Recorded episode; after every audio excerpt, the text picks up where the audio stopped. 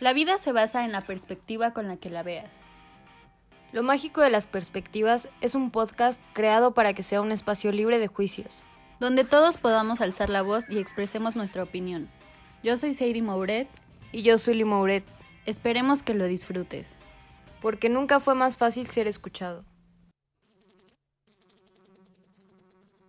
Comencemos.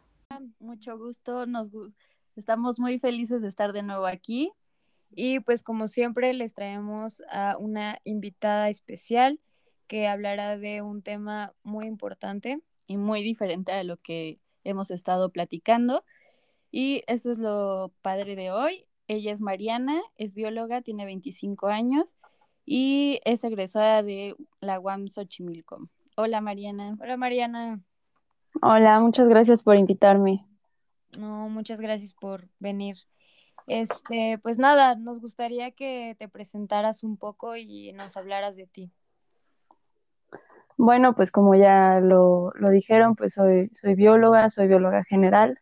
Este, estudié la carrera en la UAM.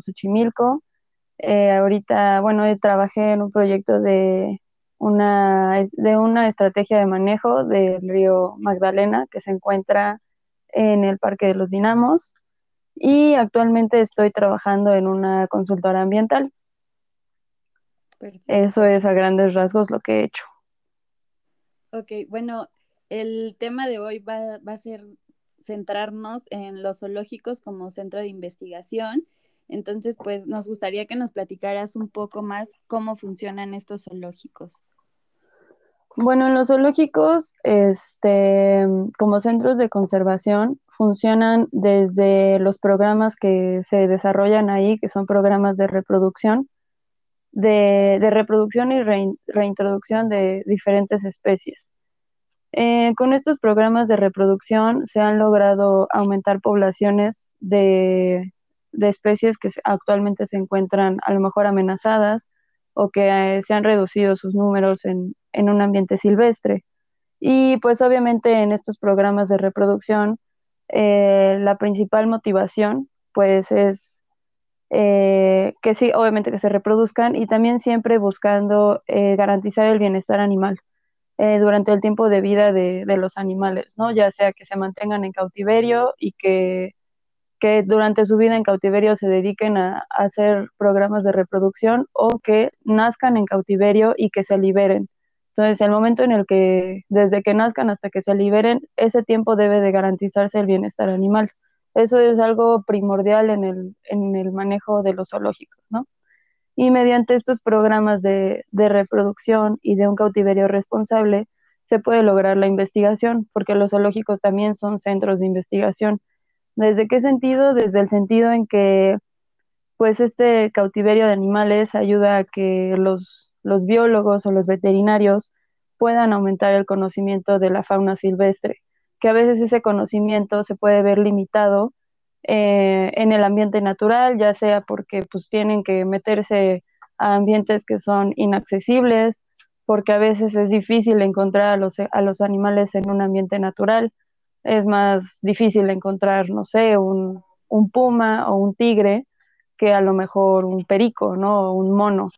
Entonces, eso a veces también limita un poco los estudios de investigación en, un ambiente natural. O también a veces, pues, hay cuestiones económicas que, limitan un poco, ¿no? Sí, claro. Oye, y por ejemplo, ¿todos los zoológicos cuentan con este programa o solo son algunos que tienen, o sea, que se dedican a la investigación y la conservación? Pues en teoría todos deberían de formar parte o deberían considerarse como centros de investigación y reproducción, porque pues hoy en día sí son como que un pilar en estos programas, nada más que a lo mejor algunos zoológicos pues tienen un perfil como más bajo y a lo mejor no, no comparten tanto estos programas de reproducción, pero pues sí, hoy en día todos deben de funcionar como centros de investigación y reproducción, sí es algo muy importante. Ok, ok, claro.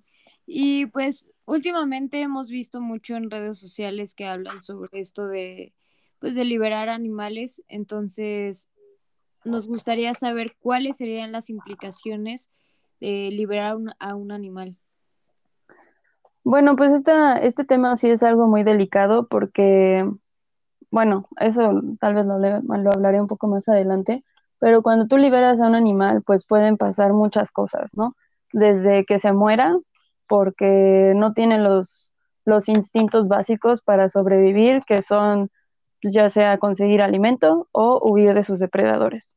Entonces eso puede ser como que la principal preocupación cuando se libera un animal. También pues estos animales se pues, pueden fallecer a manos, bueno, de maneras como crueles, ya sea por cazadores ilegales, eh, a lo mejor si liberas un roedor o, un conejo, pues puede morir a causa de, animales como domésticos o animales callejeros, ya sean gatos o perros, eso también es algo delicado. También pues pueden morir por, por falta de alimento, pueden, si tú liberas un animal que no está 100% sano y que tiene alguna enfermedad que no se detectó a tiempo o que no la descubrieron, pues ese animal puede contagiar a otros animales e incluso puede hacer un caso de zoonosis, que es la transmisión de enfermedades de animales a humanos. Eso también es algo muy delicado, como es la pandemia. y también es importante, además de hacer estudios al, ejemplar que quieres eh, liberar, es importante hacer estudios en el lugar en donde lo vas a liberar, porque también puedes liberar a un animal que puede ser una especie exótica, es decir, una especie invasora en ciertos lugares y que esa especie invasora puede amenazar a las especies nativas del lugar. Eso también es algo muy delicado y muy difícil de, de contrarrestar. Oye, y por ejemplo, ahorita que mencionas este, las, este, los animales exóticos, ¿es mejor dejarlos a ellos en cautiverio o que estén, digamos, libres en su hábitat natural? Pues es que ya depende de, de cuál sea el caso de esa especie en específico, ¿no? Por ejemplo, hay especies que pues, sabemos que hoy en día ya se están, sus números están muy reducidos en un ambiente natural y a veces ya es mejor pues agarrar ciertos ejemplares y meterlos en cautiverio para, para promover estos programas de reproducción. Obviamente tampoco es tan recomendable que todos los, todos los ejemplares que de esa especie estén metidos en cautiverio porque pues no, o sea, no, no sería lo correcto. A lo mejor sería pues equilibrar un poco y que un porcentaje esté en un ambiente silvestre o en centros como áreas naturales protegidas, reservas, santuarios y otro porcentaje en, en cautiverio, ¿no? Sí, ok. Este, bueno, y hablando un poquito más de los zoológicos, eh, ¿por qué existen o por qué empezaron a surgir? Bueno, pues en un principio los zoológicos eh, sí se crearon como, como colecciones vivas y pues lo importante de esos zoológicos era pues conseguir más especies y conseguir más ejemplares de cada especie y eso era como lo llamativo, ¿no? Pero pues a lo largo de, los años y en vista de la problemática ambiental que vivimos, pues todos los zoológicos empezaron a evolucionar y a cambiar y también con ayuda del desarrollo pues, científico, eh, los zoológicos empezaron a, cambiar de, idea y empezaron a verse más como centros de investigación y, reproducción, ¿no? Empezaron a desarrollar e implementar estos programas y también este, es importante reconocer que la labor que hay detrás de todos esos zoológicos en cuanto a los programas de reproducción e investigación es algo impresionante. Es, es, es muy grande, es muy complejo, es de reconocer. Y también pues hay una, no sé si sepan, la gente que, que escucha a ustedes, hay una asociación mundial de, de, zoológicos y acuarios en donde los zoológicos y los acuarios están registrados en esta asociación y todos estos centros se rigen bajo ciertas eh, normas o reglas y siempre lo que busca la asociación, siempre, siempre, siempre va a ser el bienestar animal.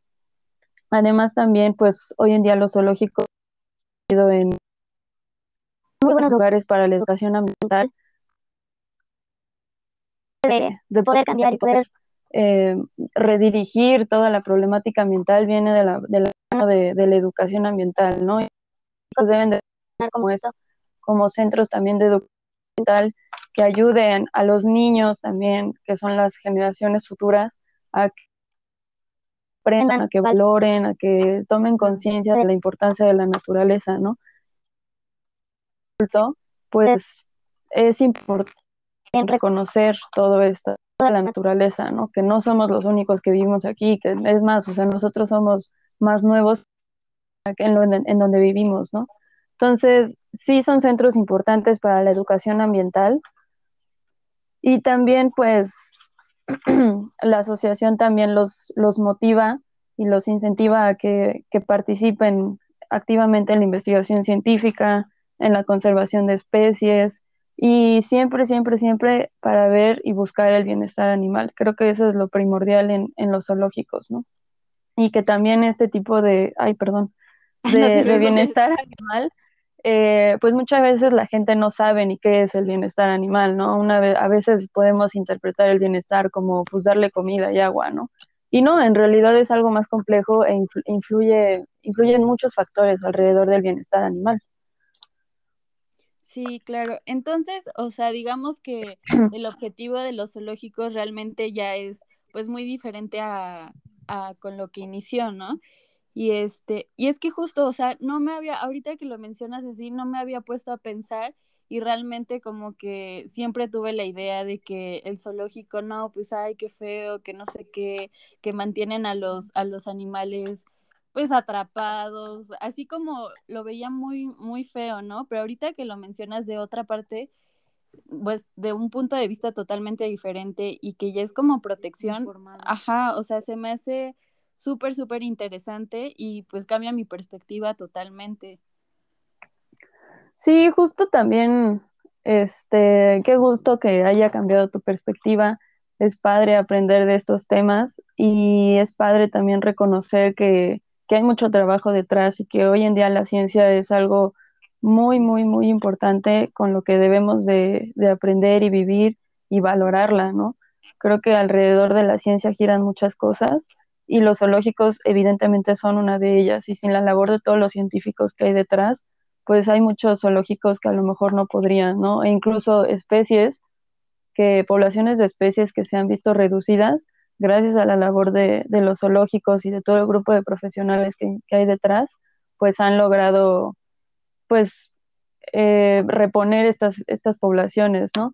Digo, por ejemplo, solamente para poner algunos ejemplos en la mesa, o sea, el lobo mexicano es una especie que estaba en serios problemas de extinción hace, hace algunos años y gracias a la labor de los zoológicos de la Ciudad de México han podido eh, aumentar sus poblaciones, eh, el cóndor de California, que a pesar de que a lo mejor visualmente no es un animal bonito, que eso también es algo que, influye mucho en, atraer a la gente.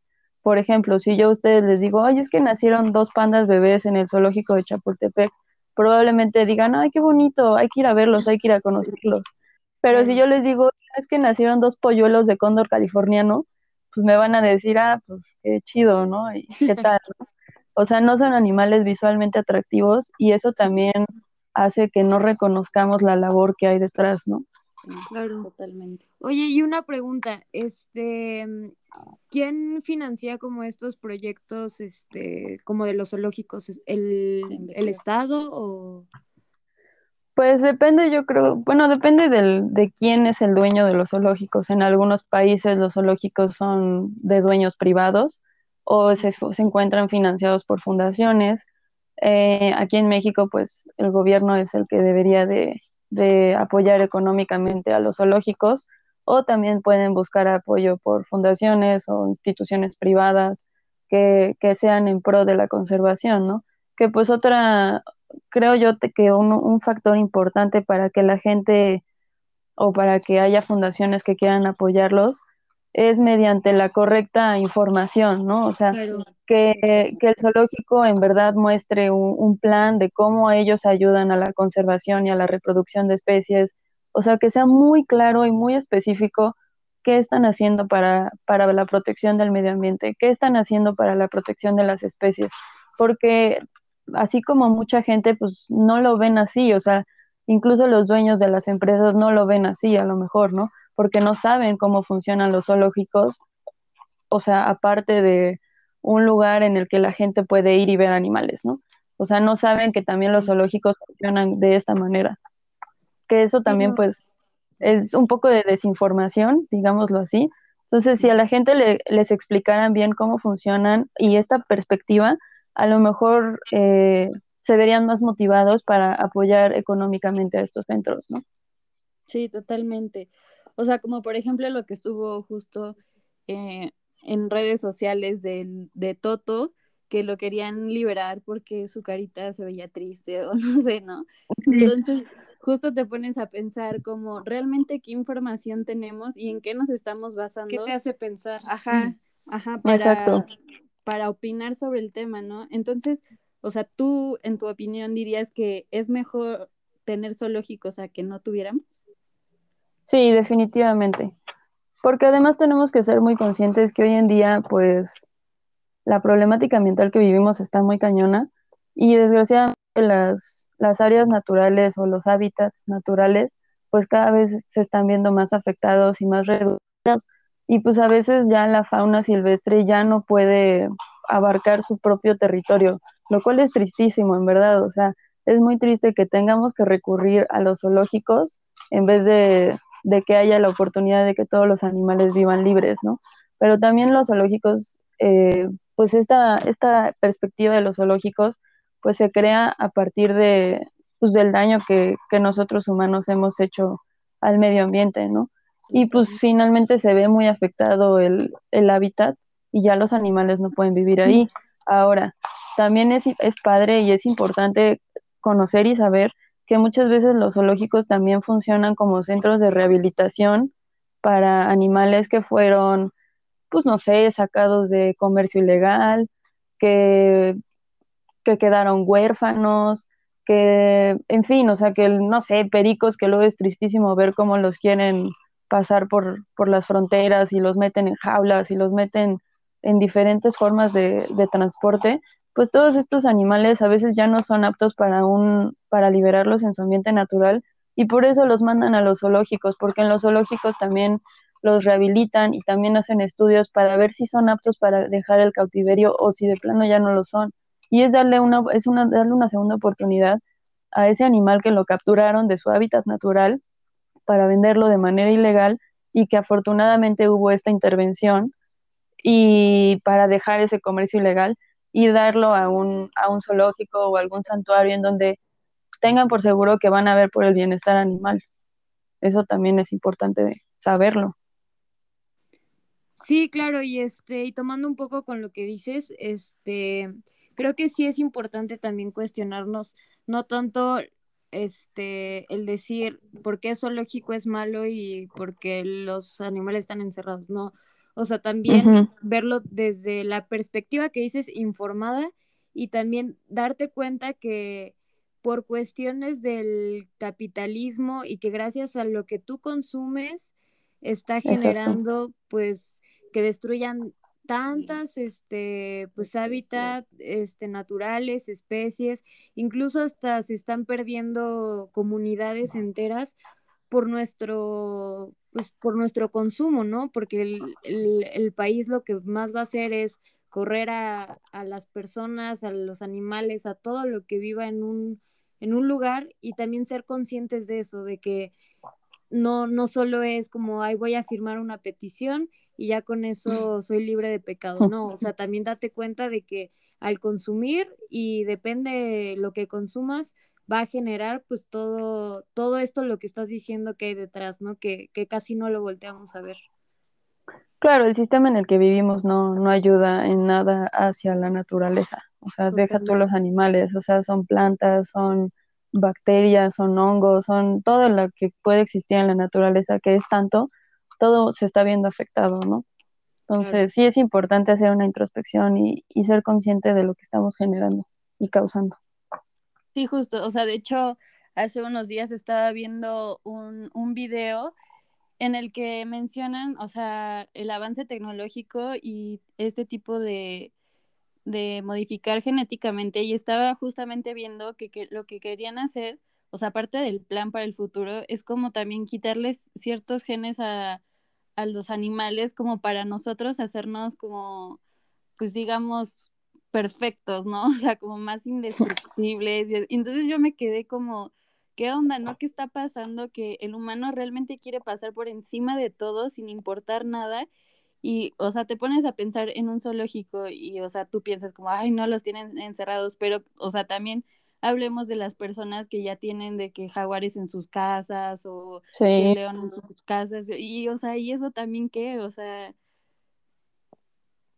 Sí, totalmente. Y además, digo, yo sé que a veces esas personas que pues tienen animales silvestres como, como mascotas, pues son personas que evidentemente tienen mucho dinero, ¿no? Y, y pues en algunas ocasiones sí, sí les dan los cuidados necesarios, pero pues también es importante reconocer que, o sea, como animales también necesitan médica, ¿no? O sea, si tenemos perros, si tenemos gatos, si tenemos animales pues de mascota, pues los tenemos que llevar al veterinario, ¿no? Y pues un, un tigre también necesita el veterinario, también necesita los cuidados, o sea, sí tiene, en caso de estas, de estas personas que poseen animales silvestres como mascotas, pues yo espero que sí tengan como que un, un grupo de profesionales detrás que los guíen en el mantenimiento de... Sí, eso sería muy bueno, muy buena, muy buen consejo. este, y pues aprovechando con lo que estabas mencionando, ¿qué tipos de estudios se deberían de hacer para evaluar la posibilidad de que el animal pueda dejar el, cautiverio? Bueno, este, retomando un poco lo que habías dicho de, del orangután Toto, que incluso la gente se pone, como dicen, a firmar peticiones y de que ya lo vamos a liberar.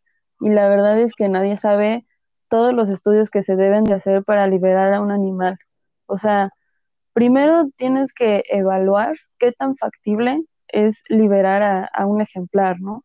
A uno, dos o ocho, o sea, los que tú quieras.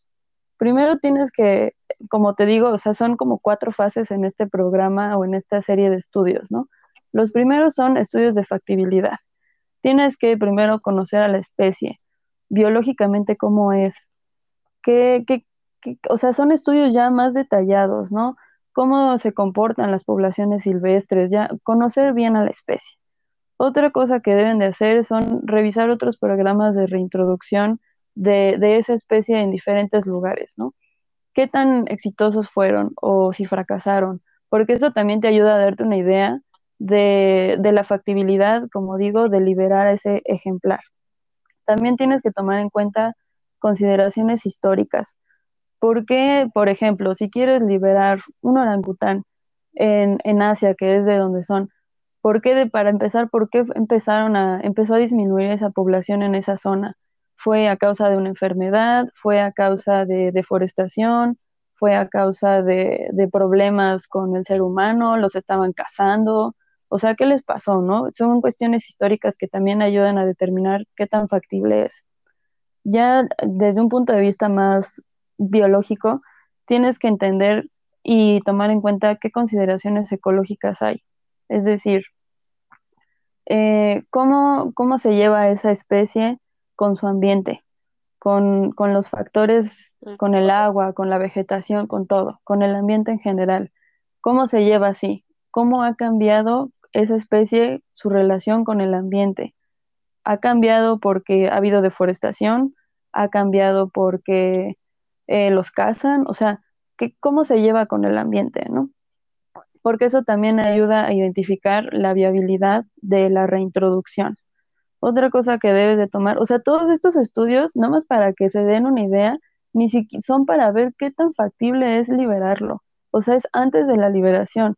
Son estudios sumamente complejos y sumamente detallados para apenas darte cuenta si sí se puede o no se puede. O sea, para que se den una idea de lo difícil que es liberar una especie, ¿no? Bueno, un ejemplar.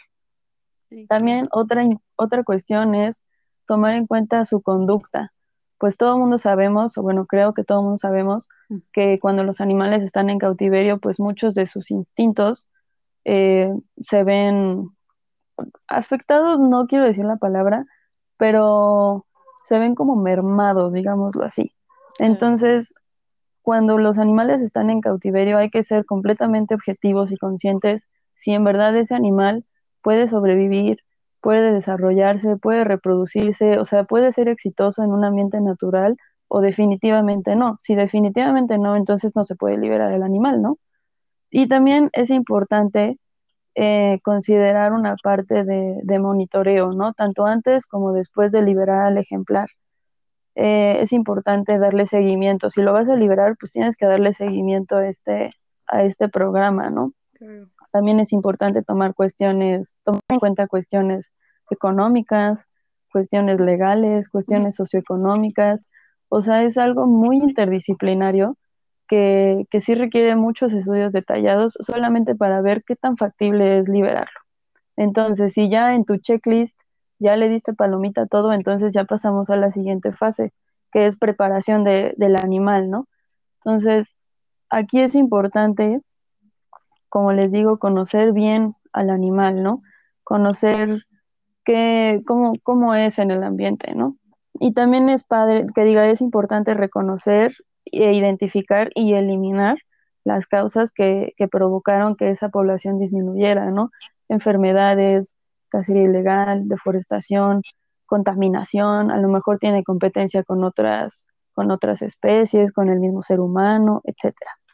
Y también en esto, en esta fase de preparación, si el animal es apto, entonces ya entra algunos casos una fase de un acondicionamiento previo, un entrenamiento contra, por ejemplo, depredadores que puedan provocar una, una huida o que puedan provocar una lucha, para que finalmente estos animales sean aptos para poder sobrevivir en un ambiente natural, ¿no?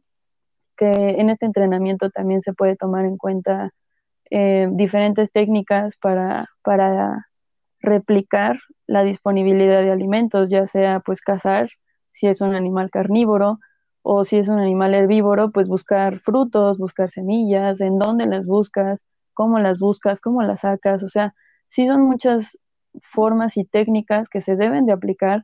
Obviamente todas estas deben ser aplicadas por grupos de profesionales que saben cómo es el animal, que saben la biología, que saben la ecología de la especie, para que sea en pro del bienestar animal, ¿no? Y pues ya que se preparó al animal para liberarlo, la fase 3 pues es la liberación, que pues como les digo, o sea, puede ser con este entrenamiento previo o no.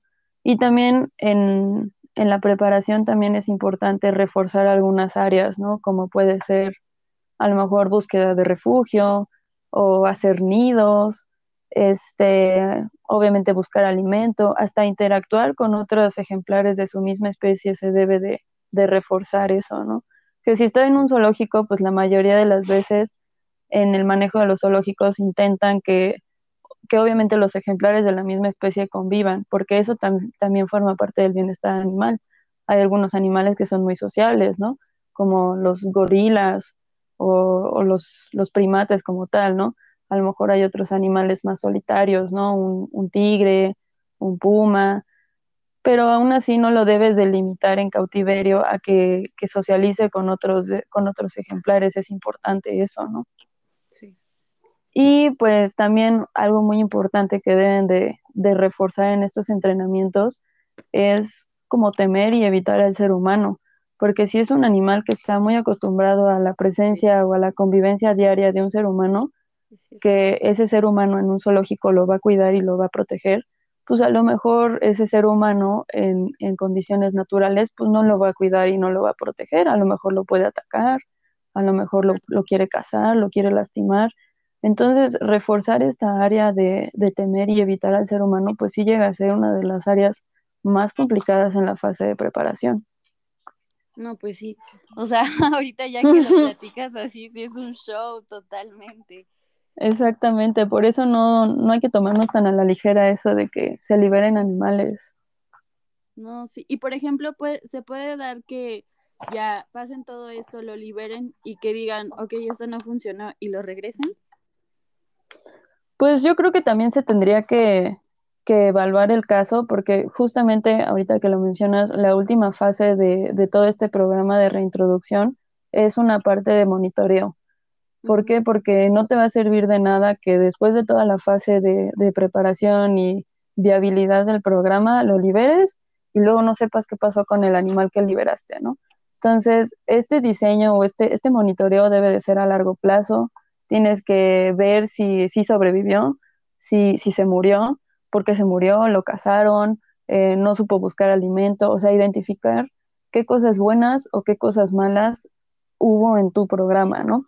Si tuvo éxito, entonces hay que replicar lo que hicieron, ¿no? Y si tuvo un fracaso, pues entonces hay que revisar, pues, pues o sea, regresarte hasta el estudio de, viabilidad y de factibilidad y ver qué falló para no volverlo a replicar.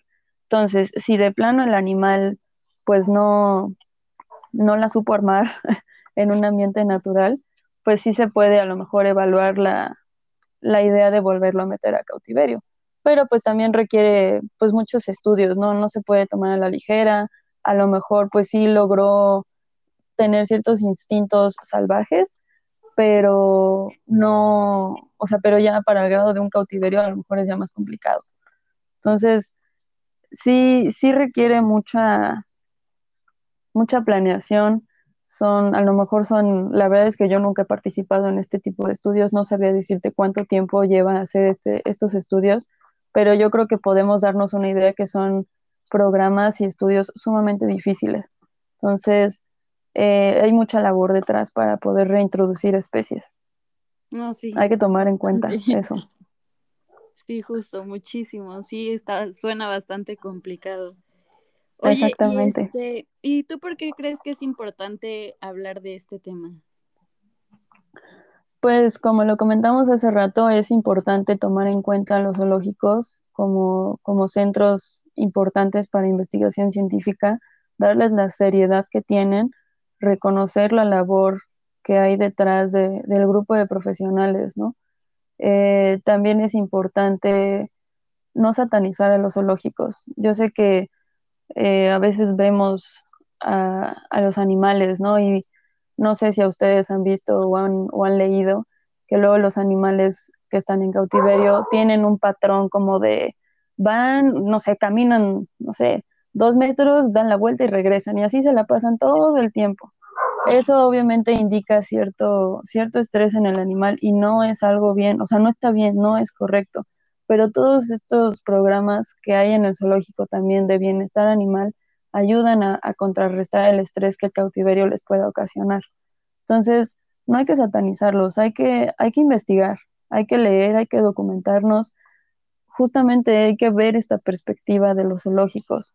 Hay que, que, que, informarnos de cómo funcionan los zoológicos, que no es nada más darle comida y agua al animal y tenerlo ahí bien y limpiarle heces, ¿no? O sea, no requiere más, más información.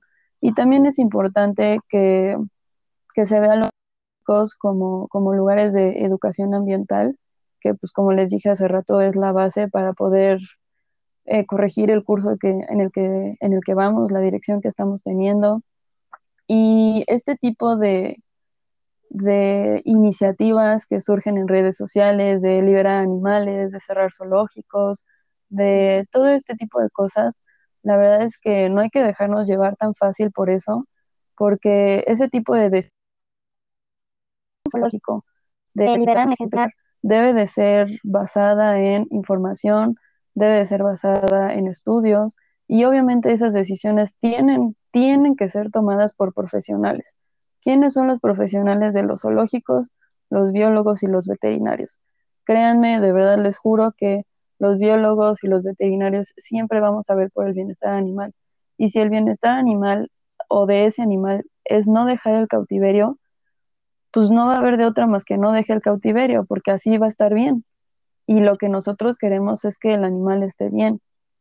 Siempre estas decisiones tienen que ser tomadas por profesionales. La verdad es que, pues la gente no, o sea, yo soy bióloga y la neta, yo no sé cómo es el comportamiento natural de un chimpancé.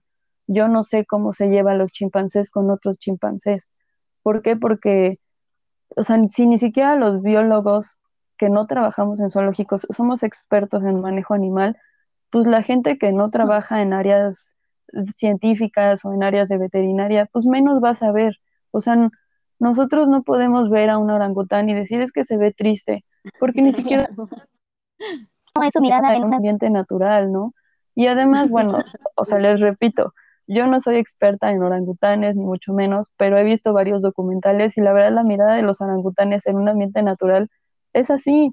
O sea, el estado de salud de juzgar nada, no es, o sea, entiendo que los animales obviamente tienen, piensan, tienen emociones, tienen totalmente, pero es muy diferente llegar, o sea, ustedes que son hermanas, oye, pues yo te conozco y sé que, que te ves triste, más no sé por qué estás triste, pero yo no puedo llegar con el orangután Toto, que es la primera vez que lo voy a ver.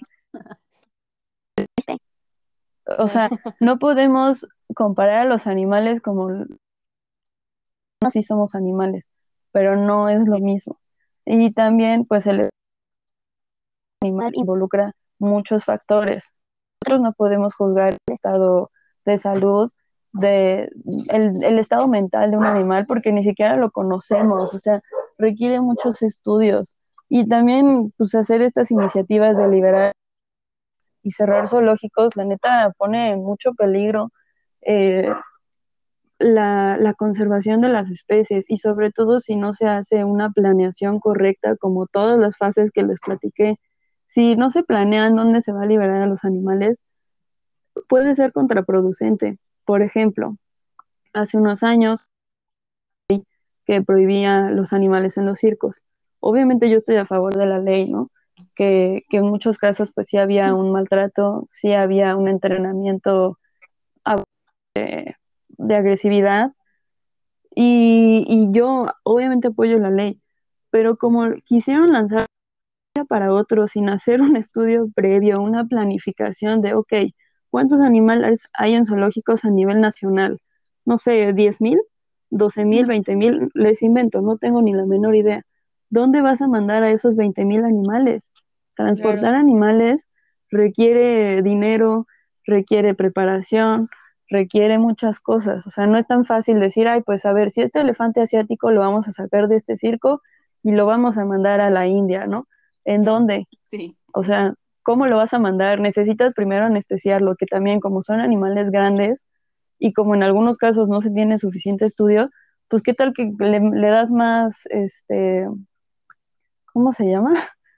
Le das más, este, para anestesiarlo y lo matas. Claro. Entonces, sí, es algo delicado y no se puede dejar a las manos de, gente que, no sabe, o sea, y no por hacer, hacerle el feo a las personas, no, no, no, no, no, pero sí deben de ser estudios y sí deben de ser decisiones tomadas y por profesionales, no por cualquier persona que vea a un delfín triste, ¿no? O a un gorila que está triste, pues no, la verdad es que sí influye mucho y requiere mucho trabajo y requiere mucha dedicación de los Sí, totalmente. Creo que esto que, que, mencionas, creo que es muy importante el, pues tanto valorar a, a, la gente que se dedica a esto, o sea, tomar en cuenta a la gente que, que sí estudió para, o sea, para saber de esto y que nos es muy fácil como, este, pues hacer de menos a otras cosas, a otras carreras que igual no, no crees que, que sean importantes y no sabes todo lo que hay detrás y todo lo que, lo que han hecho para, para saber esta, este tipo de información. Igual también creo que actualmente creo que es un problema el que tengamos tanta información a la mano y que aún así sea tan fácil compartir, como dices, peticiones y cosas que tú crees que es lo mejor y en vez de decir, ok, voy a investigar de fuentes confiables, te guías por, por Twitter, por Facebook y, y pues no, o sea, no, no puede ser que tengamos la tecnología que tengamos, la edad que tengamos y no sepamos investigar correctamente, ¿no? Y manejar la información definitivamente. Entonces, pues sí, creo que esto que nos dejas es súper importante y espero que las personas que hayan escuchado se hayan quedado hasta acá y que tengan muy presente toda esta información y que esto sirva de ayuda para, para seguir investigando, saber informar y pues compartir esta información sobre todo. Sí, la verdad es que si, si me permiten, me gustaría hacer como unos comentarios finales o recomendaciones. La verdad, como dicen ustedes, sí, leer, eh, informarse, checar siempre fuentes confiables, porque hay tanta información que causa desinformación. Entonces, consulten con profesionales. Si, si no conocen o no, no saben de algún biólogo o veterinario en su círculo cercano, obviamente, pues puede ser común, ¿no? Ya no mucha gente estudia biología, ¿no? Pero acérquense pues en los zoológicos, en los acuarios, visítenlos, de verdad. O sea, ahorita en pandemia, bueno, el zoológico pues no porque no cobra la entrada, pero pues ahorita en pandemia, este, pues sí son lugares que se vieron muy afectados, muchos lugares se vieron muy afectados, sí, pero ellos también, porque pues ellos requieren de esos ingresos para mantener a sus animales. Visiten los acuarios, si la entrada del acuario te cuesta 150 pesos, pues sí, si va una familia de seis personas, pues puede que sí sea algo, algo caro, ¿no? Pero no, no se quejen y digan, ah, es que está muy caro. Pues la verdad creo que los que tenemos mascotas sabemos que es caro mantener a un animal. Entonces, imagínense mantener cientos de animales y además silvestres, que requieren condiciones y requieren muchas cosas distintas a las mascotas. Entonces, visítenlos, vean a estos lugares como, como lugares para aprender, lugares que te pueden que te pueden llenar con algo, ¿no? Si ves a la, si vas al hábitat del puma y que tiene una ficha informativa a un lado, léela, o sea, en verdad es, es, es padre ver esa información, siempre te quedas con algo. Si hay exposiciones temporales, visítenlas. También es padre, yo no sé si ustedes saben, pero en el zoológico hay un mariposario, te cobran la entrada, hay un herpetario, entren a ver, o sea, vean lo que hay, conózcanlo. Y si tienen niños en su, en su círculo cercano, llévenlos, explíquenles, díganles, oigan, pues mira, este precioso panda pues puede morir, ¿no? Por, por nosotros. Entonces, la verdad es que los niños son la base de, de, esto que sigue. Los niños deben de tener educación ambiental, deben de cambiarles el chip un poco y que no crean que los humanos somos lo mejor que hay en este mundo, ¿no? Que en realidad, bueno, eso ya es muy, muy mi opinión personal, pero pues nosotros tenemos que entender que nosotros no somos más que la naturaleza. Y la pandemia nos lo está demostrando muy cañón. Sí. Entonces, pues sí, o sea, esas son como mis recomendaciones. Lean siempre, siempre, siempre, siempre de fuentes informadas, documentense, de, fuentes seguras y confiables. De verdad, creo que, hay que es importante reconocer la labor que hay detrás y que no es tan fácil eh, decir, pues vamos a liberar a este animal requiere mucho, como ya les platiqué, y debe de ser tomado por eh, profesionales, decisiones tomadas por profesionales. Y pues, pues creo que esos serían mis últimos comentarios.